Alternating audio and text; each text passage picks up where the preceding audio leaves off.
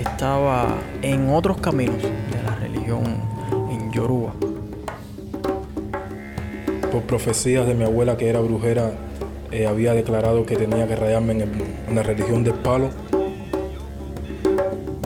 Que estaba metido en la religión, en la Yoruba. Y yo decía, ay, pero esto es, es tan triste. Yo lo veía feo.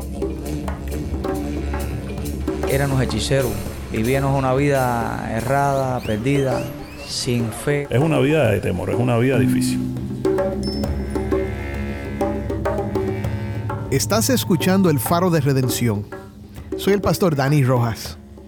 Esta semana te presentamos una serie especial de la santería a la salvación.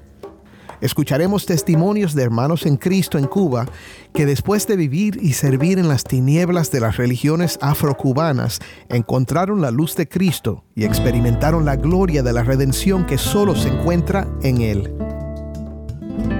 Conocer cómo es el Señor. Me sentí iluminada porque dije, qué lindo, qué diferencia. Poco a poco Dios fue poniendo su mano en mi corazón y me fue desprendiendo de todas aquellas ataduras y todas aquellas cadenas en las cuales me encontraba. Donde sentí que la voz de Dios había llegado a mi vida y eso causó el buscarlo a Él. Porque pensábamos que nuestra vida con el Dios en el cual nosotros queríamos antes de venir era el Dios de la verdad y era un Dios en el cual nosotros le llamábamos Olofi y sabemos hoy a través de la voluntad del Dios Todopoderoso que es un Dios pagano en el cual nosotros adorábamos en tiempos anteriores antes de venir al Dios Todopoderoso.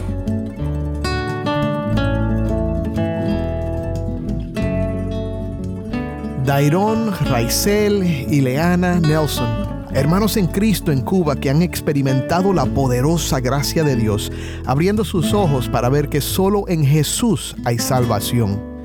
Hoy escucharemos los testimonios de dos personas que estuvieron profundamente involucradas en las religiones afrocubanas antes de que la gracia de Dios las rescatara de estos oscuros caminos. También contaremos con la perspectiva de dos pastores que nos ayudarán a comprender la naturaleza de la santería, la idolatría y el paganismo que son prevalentes en Cuba, así como el Evangelio ofrece la única solución a los problemas que muchas personas intentan resolver a través de estas diversas religiones. Para comenzar, te presento el doctor Moisés de Prada de las Asambleas de Dios en Cuba, junto con nuestro amigo Daniel Warren.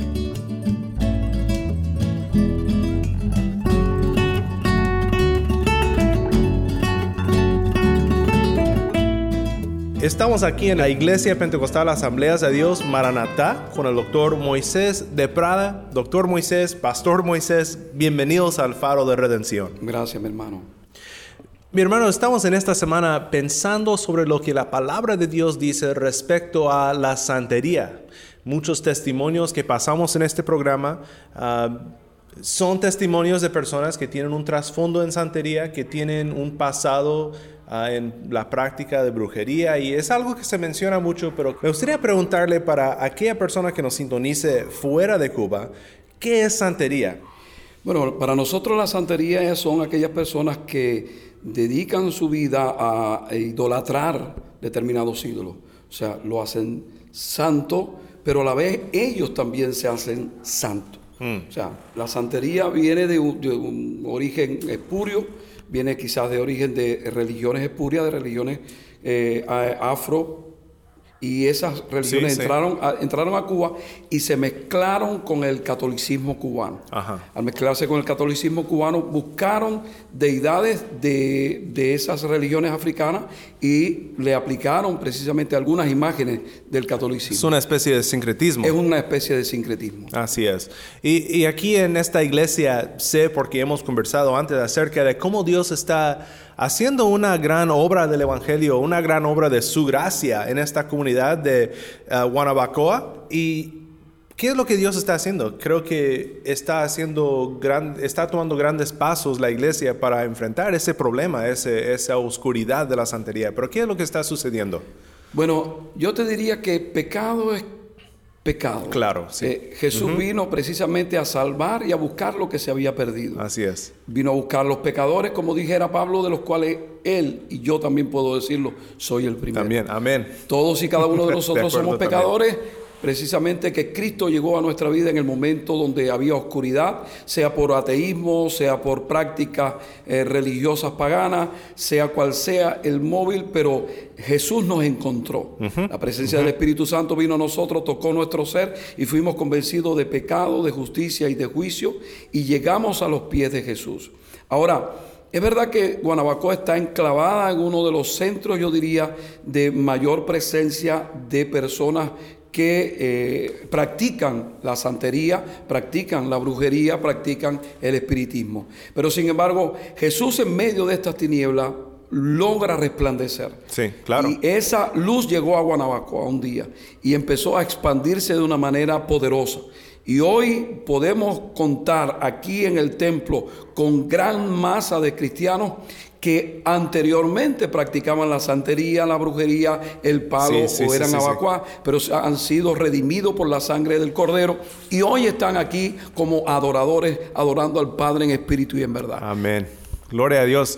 Eh, algo que decimos cada día en el faro de redención debido a nuestro nombre, que nosotros queremos resplandecer la luz de Cristo desde toda la Biblia para toda Cuba y para todo el mundo.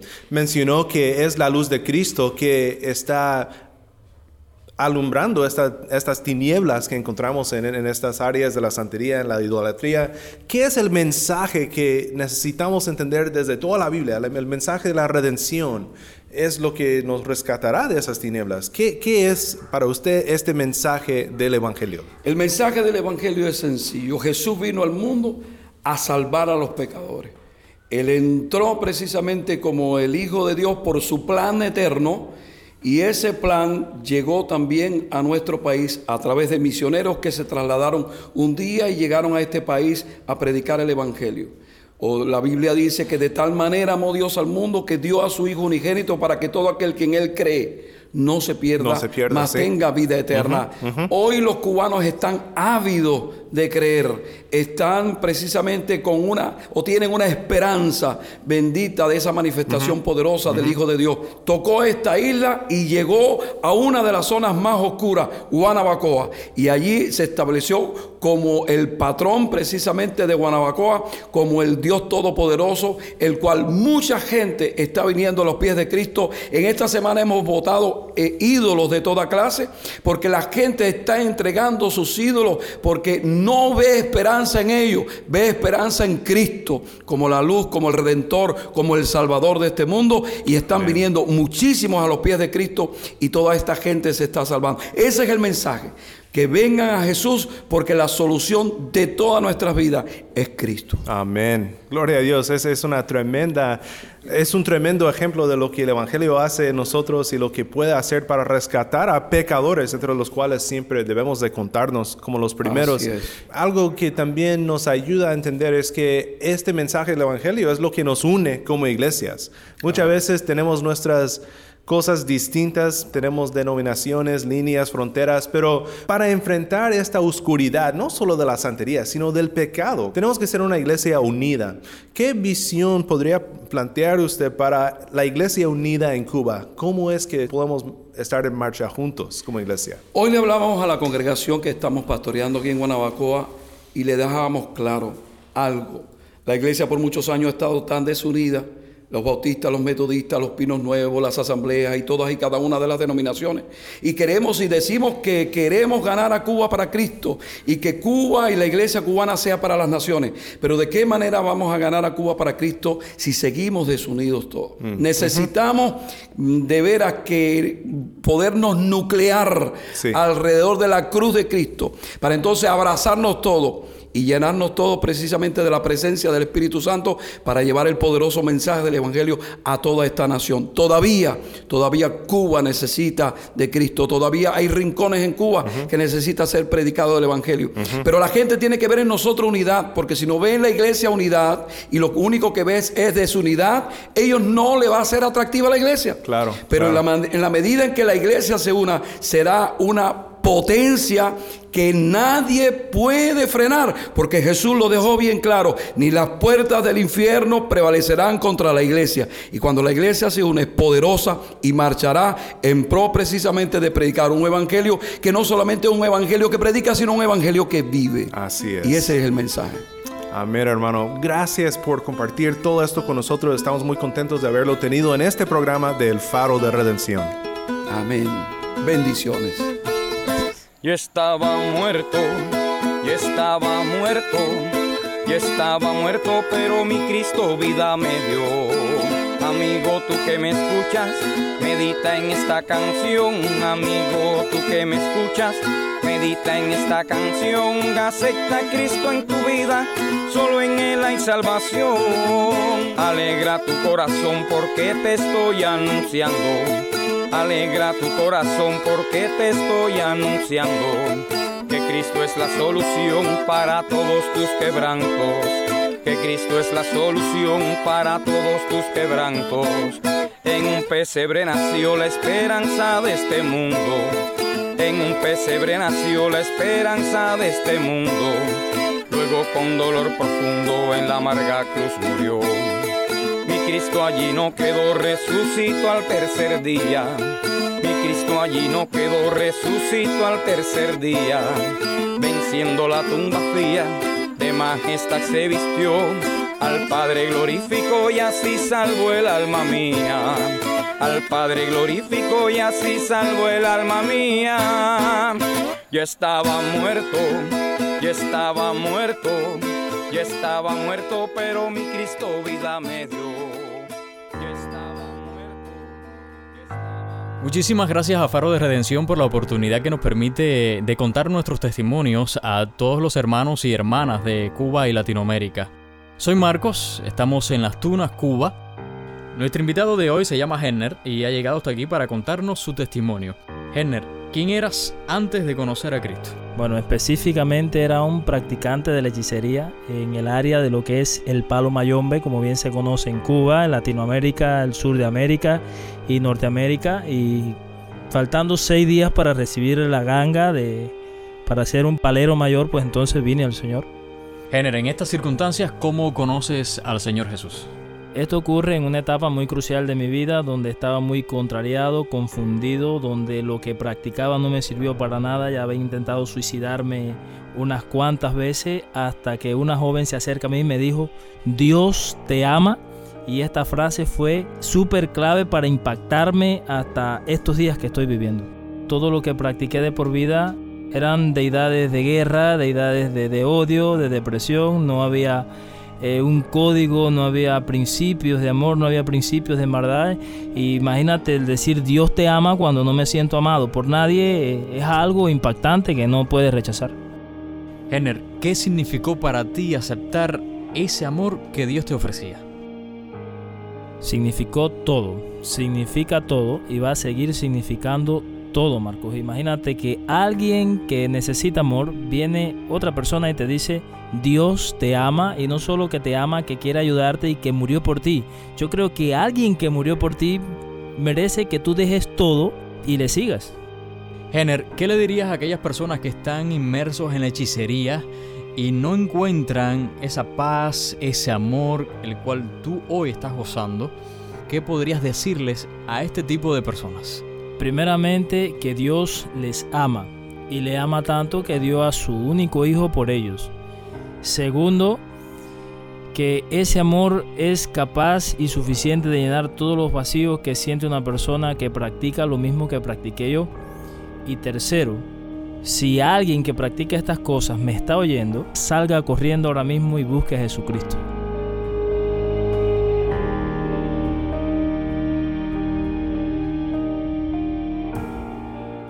Soy el pastor Dani Rojas y estás escuchando el faro de redención. Estamos inmersos en una serie especial de la santería a la salvación. No hay amor más grande que el amor de Cristo por su pueblo. Él dio su vida para rescatarnos de las tinieblas del pecado y la muerte, dejando su trono celestial para llevar sobre sí la pena del pecado. Como escuchaste, fue este amor lo que impactó profundamente a Jenner cuando vivía en un estado de odio, sirviendo a dioses falsos y violentos. Saber que había un Dios misericordioso, que lo amaba de esta manera, fue todo lo que necesitó escuchar. Esto me recuerda las palabras de Pedro cuando le dijo a Cristo, Señor, ¿a quién iremos? Tú tienes palabras de vida eterna y nosotros hemos creído y sabemos que tú eres el Santo de Dios.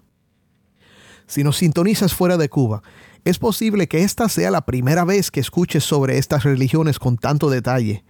Por esta razón, quiero que oigas ahora el testimonio de un hermano en Cristo que nos relatará la profunda oscuridad en la que él caminaba como practicante de una religión afrocubana conocida en Cuba como el Palo Monte.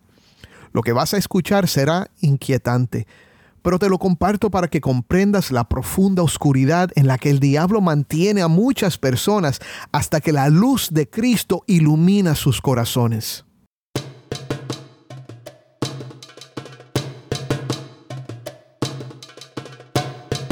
Todas estas cosas que ustedes llevaban ahí al cementerio eran como ofrendas a esta... Sí, para poder hacer lo que estábamos haciendo, había que hacer esa ofrenda.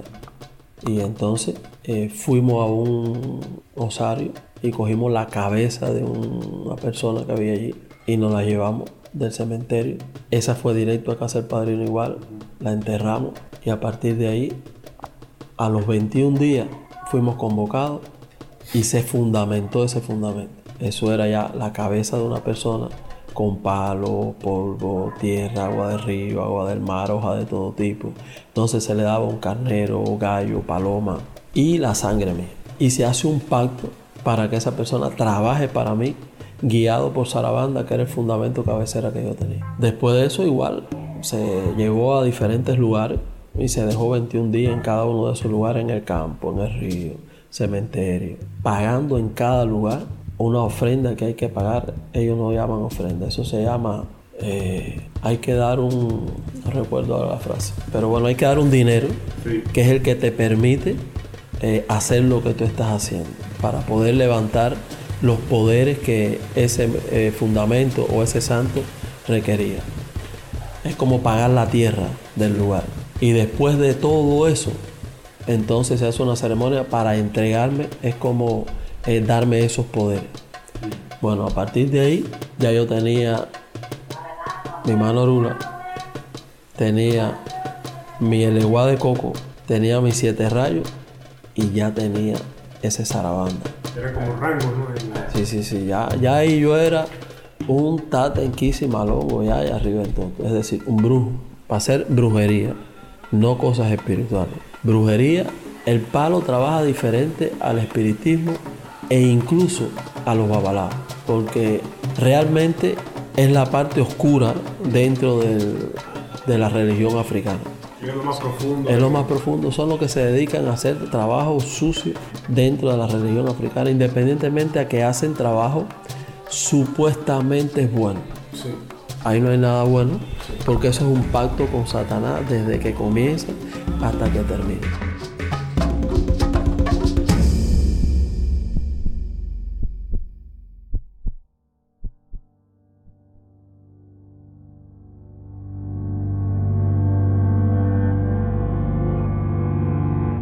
Pablo dice en 2 de Corintios 4, del 3 al 6, y si todavía nuestro evangelio está velado, para los que se pierden está velado, en los cuales el Dios de este mundo ha cegado el entendimiento de los incrédulos, para que no vean el resplandor del evangelio de la gloria de Cristo, que es la imagen de Dios.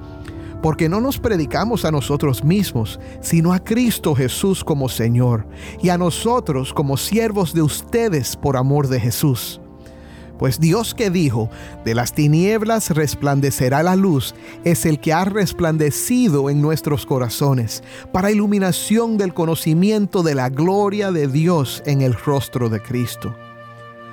Antes de concluir esta serie, escucharemos el testimonio completo de este hermano te animo a que continúes conmigo esta semana para asombrarnos juntos de cómo la gracia de Dios puede llegar y brillar incluso en los rincones más oscuros de este mundo a través de la redención que se encuentra únicamente en Jesús.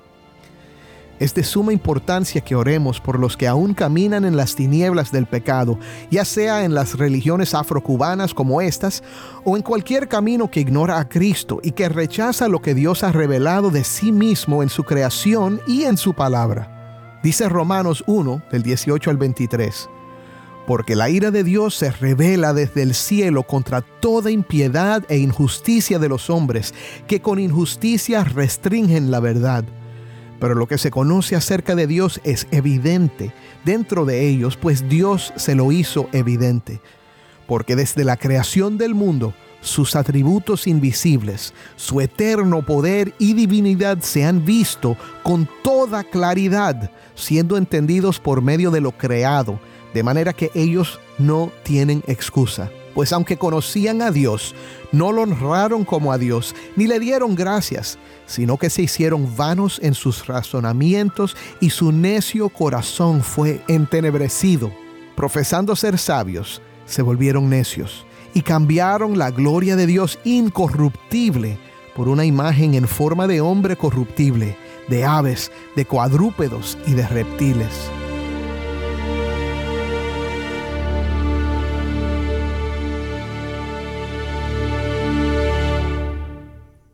Como el hombre no tuvo en cuenta a Dios, como cambió la gloria del Dios incorruptible, según Romanos capítulo 1, eh, lo sustituye por semejanza de piedras, palos, de imágenes, que el hombre crea conforme a su experiencia, tradición y la visión que tiene acerca del mundo, no partiendo una revelación divina que Dios da a conocer quién es, cuáles son sus obras, para que el hombre le adore en espíritu y en verdad. Este es Delvis Acuña, pastor de la Iglesia Bautista Getsemaní en Regla, Cuba, y secretario general del Seminario Teológico Bautista de La Habana. La realidad es que la idolatría está inherente a la condición eh, caída y pecaminosa del ser humano. Realmente Cristo en su Evangelio eh, es quien redime y salva y puede rescatar a una persona eh, trasladándole del reino de las tinieblas al reino de su amado Hijo. Eh, pone el sentir de la verdad y de el propósito para el cual Dios nos creó, que es para la alabanza de su gloria, para que le adoremos única y exclusivamente a Él. Es cierto que muchas veces la gente incurre en la idolatría por desconocimiento, por su condición pecadora, por eh, eh, tradición o herencia familiar, mm.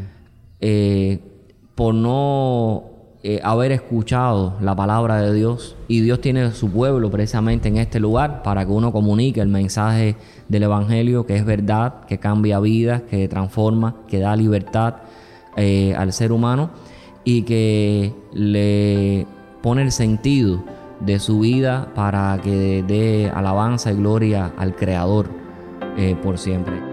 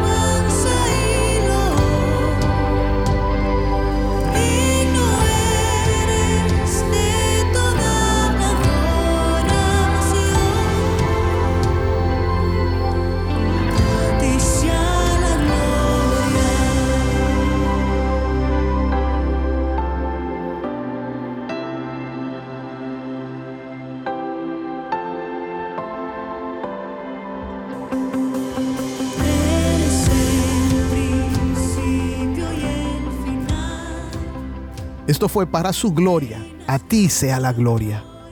Soy el pastor Dani Rojas y estás escuchando el faro de redención. Este ha sido el comienzo de una serie especial, de la santería a la salvación, con música de Para su Gloria y Cubalaba y testimonios desde Cuba sobre el gran amor de Dios al rescatarlos de las tinieblas de las religiones afrocubanas. Agradezco también a todo el equipo de El Faro de Redención por sus labores en la recolección y la producción de estos testimonios y entrevistas.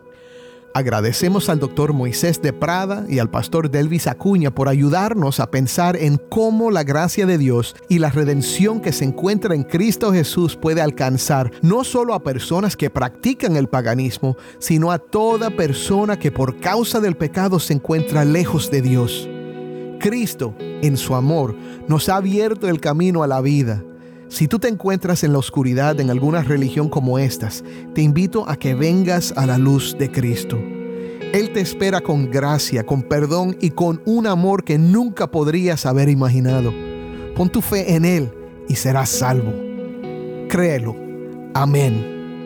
Para más información sobre cómo puedes apoyar a este ministerio para alcanzar a Cuba y a todo el mundo con la luz de Cristo desde toda la Biblia, visita nuestra página web elfaroderedención.org. Otra vez, elfaroderedención.org. Soy el pastor Dani Rojas. Te invito a que me acompañes mañana aquí en el Faro de Redención para seguir descubriendo cómo Dios está conduciendo a hombres y mujeres desde las tinieblas hacia la luz, desde la muerte hacia la vida y desde la santería hacia la salvación. Yo estaba muerto, yo estaba muerto, yo estaba muerto, pero mi Cristo vida me dio. Yo estaba muerto yo estaba muerto, yo estaba muerto, pero mi Cristo vida me dio.